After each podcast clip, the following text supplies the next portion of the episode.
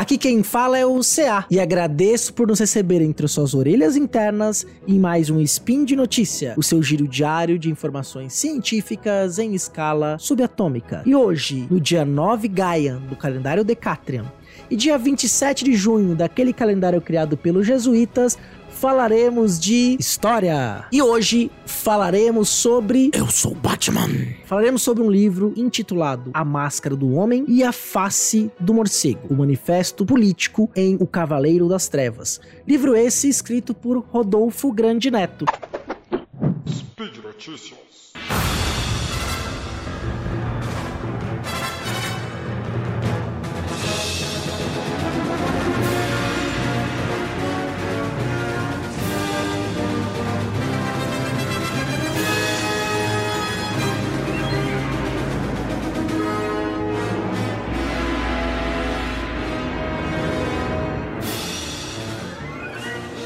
Estamos aproveitando aqui, estamos com o autor desse livro. Por favor, Rodolfo, fala um oi aí e se apresenta para o nosso ouvinte. Oi, pessoal, tudo bem? Então, meu nome é Rodolfo, eu sou graduado em História, sou mestre em História pela Universidade Estadual do Centro-Oeste, a Unicentro, e esse livro, ele é fruto da minha dissertação de mestrado, né, dos meus anos de pesquisa. Eu li o livro do Rodolfo, é um livro que, após o término da leitura, você nunca mais vai enxergar o Homem-Morcego da mesma forma.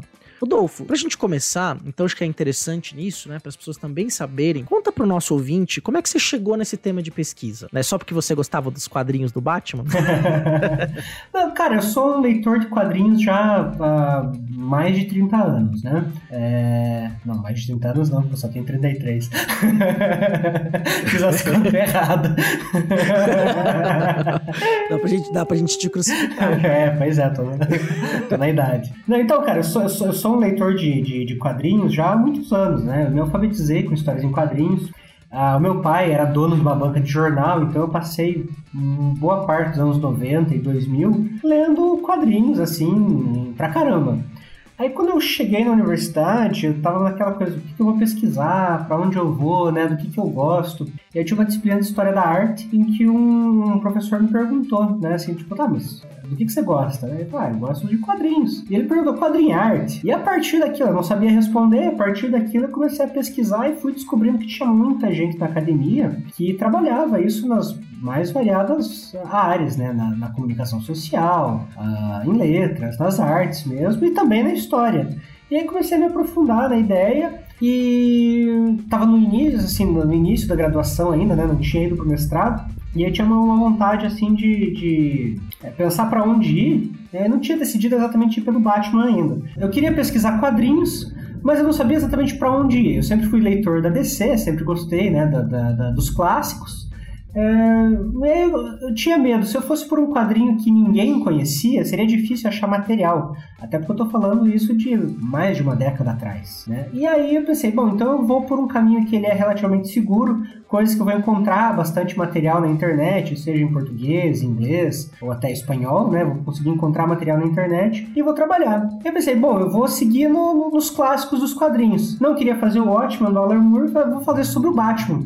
O Batman o Cavaleiro das Trevas, do Frank Miller, foi uma leitura marcante para mim. Acredito que para qualquer um que, que, que, que, leu a obra, né, existe um antes e um depois, né, para quem, quem consome muito, muito quadrinho porque é uma obra totalmente diferente de tudo, que a gente estava acostumado a ver. É, eu falo por mim, né? Cavaleiro das Trevas foi uma, é, uma obra que eu li ali na minha adolescência que transformou a minha maneira de ler história em quadrinhos. E tem uma coisa interessante no teu trabalho, Rodolfo, que tradicionalmente as leituras que a gente vê academicamente sobre, sobretudo na história, sobre o Cavaleiro das Trevas, vão articular essa leitura dentro do contexto da Guerra Fria. os elementos da Guerra Fria no texto são claros, tem personagem, né, que, que, simboliza ali, né, uma mistura de meio de um nazismo, um, um socialismo comunista mais radical, né, uh, inclusive o ataque à Corto Maltese, que acontece num determinado momento dos quadrinhos, que é um ataque soviético, né, isso é muito gritante. Só que a tua análise, ela tem uma originalidade que foi um prazer ler. À medida em que você vai encarar essa obra do Frank Miller, primeiro como uma obra de arte. O Manifesto Político eu vou te perguntar depois. Então eu queria que você falasse primeiro sobre esse aspecto de obra de arte de quadrinhos como obra de arte que você abordou no, no teu trabalho. É, quando, quando eu chamo de manifesto político, acho que a maior parte das pessoas acha que eu vou falar de política institucional, né? Eu vou falar de Estados Unidos contra a União Soviética.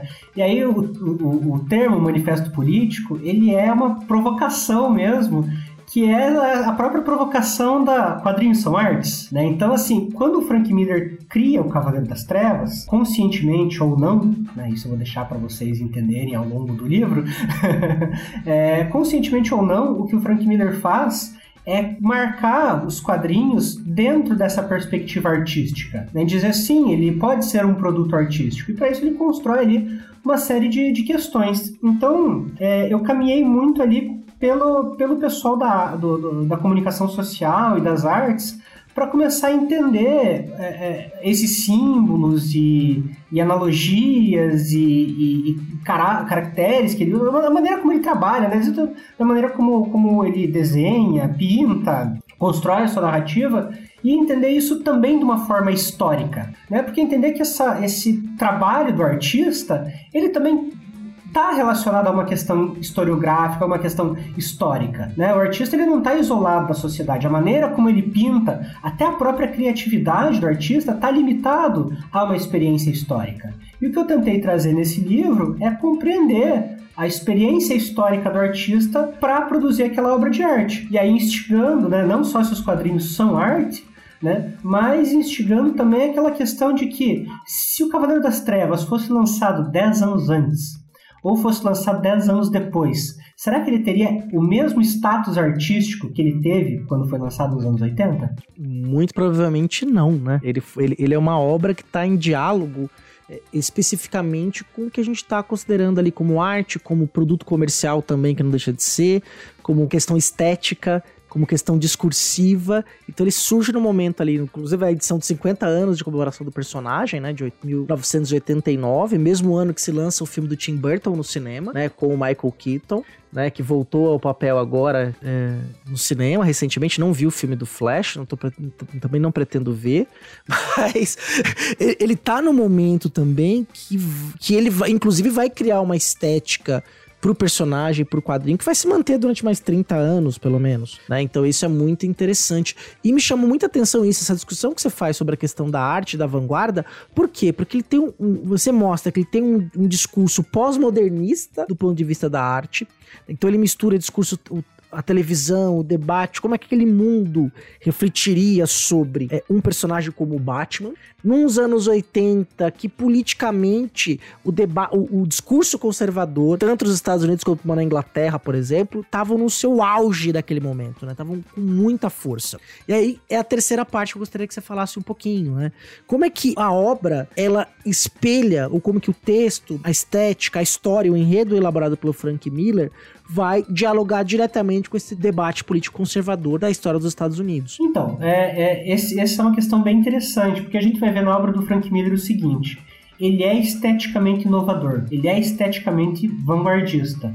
Porém, discursivamente, né, assim, os valores que estão introjetados na obra, eles são altamente conservadores. Né? A gente pode até chamar ali de, de uh, alguns interesses uh, liberais, mas não se trata apenas, né? Ele é um liberal conservador, o quadro que a gente vê muito uh, atualmente também, né? Assim, um, um, Liberal na economia e conservador Isso, exatamente, né? Então, assim, você tem ali várias influências, como, como do livro A Revolta de Atlas, né? Que é um livro que, que o Frank Miller diz que conhece, ao menos, né? você, tem, você tem algumas influências ali. Então você tem influências de, de vários pensadores uh, conservadores.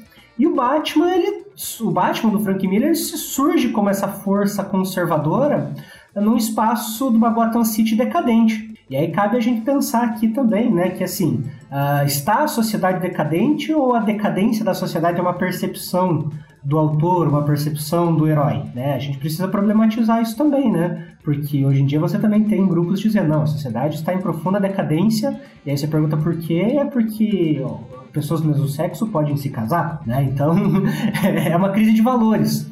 E o Batman, no meio dessa sociedade que está em, em crise, né, nessa crise de valores, o Batman vai representar essa força natural, né, e é esse, essa, essa naturalização dessa, dessa força conservadora também é algo que pode ser problematizado, né, mas o Batman representa essa força natural do ser humano, essa coisa que, que até transcende né, uma transcendência de valores. Então ele se torna um símbolo do, do, do conservadorismo em tempos de decadência. Quer dizer, é um, um, para quem não conhece a história, é, essa história se passaria ali anos depois que o Batman teria largado o manto. Ele larga o manto do morcego por causa da morte do Robin, é do Jason Todd. E aí ele tá num futuro também que os super-heróis foram proibidos de atuar, né? Inclusive ali é, o Super-Homem, né? Ele tem. O Super-Homem vira um, um, um, um servidor público, vai servir aos interesses do governo dos Estados Unidos né? Quer dizer, quando não deveria ser isso. E aí é, o Batman foi.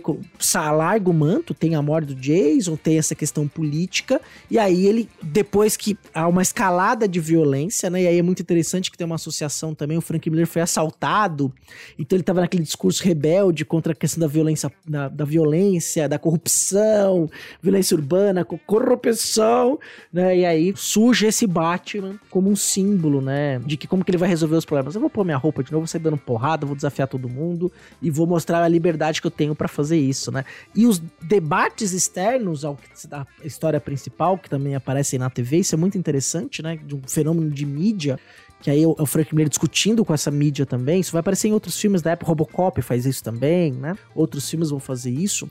É, vai dar nessa estética dessa obra que é considerada uma das principais obras é, de quadrinhos de todos os tempos, né? E pensando nisso, né, nesse Batman que você disse como símbolos conservadores, eu queria que você então se despedisse dos nossos ouvintes, fazendo as suas considerações aí sobre o teu trabalho e por que que é interessante a pessoa poder clicar no link para ler o livro ou comprar o livro, que seria mais interessante também, né? Porque, olha, eu vou te falar uma coisa. É, a, a obra, o, o, livro, tá num acabamento gráfico belíssimo. Mas não significa que se você não tá condições financeiras de comprar, porque você não pode ter acesso a esse conteúdo. Eu recomendo muito que você leia. Então, antes, vamos lá, Rodolfo, para suas considerações finais. Não, gente, é basicamente isso. É, é uma observação né, histórica uh, a respeito de um, de um herói simbólico e muito conhecido. E aí, então, se você quiser dar uma conferida, você consegue pegar no link. Acho que peço para disponibilizar o link uh, junto com a, com, a, né, no post. com a postagem. E espero que você se divirta lendo, né? Pense a respeito novamente sobre o Cavaleiro das Trevas, sobre o Frank Miller e sobre essa ascensão dessa dessa alt-right, né? Que ela hoje tenta resgatar novamente de novo essa sociedade dos anos 80 e acredito que quando eu escrevi o livro em 2016 ele se tornou é, mais atual do que nunca, né? Os debates, assim. Não, não podia esperar que a gente ia estar vivendo isso em 2023. Sim, exatamente. Me assustou quando eu li o teu livro, né? De quão atual ele é. A gente tá falando dos anos 80, mas ao mesmo tempo a gente tá falando de de. E não é à toa que a década de 80 é tão famosa também. A gente tá falando do nosso mundo hoje. A gente tá falando do Brasil, dos Estados Unidos, dos últimos anos que foram vividos, de, de uma ascensão de uma extrema-direita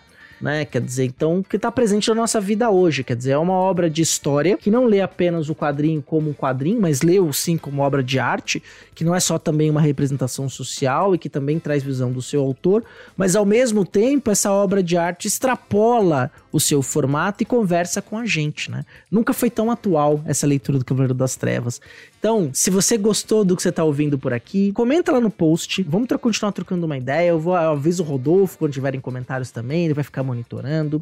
E esse podcast só é possível de acontecer graças ao apoio do patronato do SciCast. Você pode nos apoiar tanto no Patreon quanto no Padrim e também no PicPay. Enquanto você puder e quiser, será muito bem-vindo entre os nossos patronos e patroneses. Fico por aqui, não se esqueça que todo dia tem spin de notícia e nos ouvimos em breve, mas amanhã tem spin com certeza. Muito obrigado, Rodolfo, um grande abraço. Valeu, que agradeço.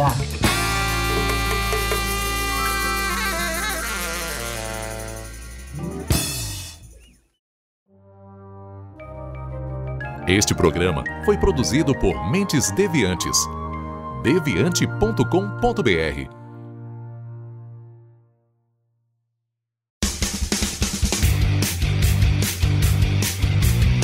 Cortes, edição de podcast.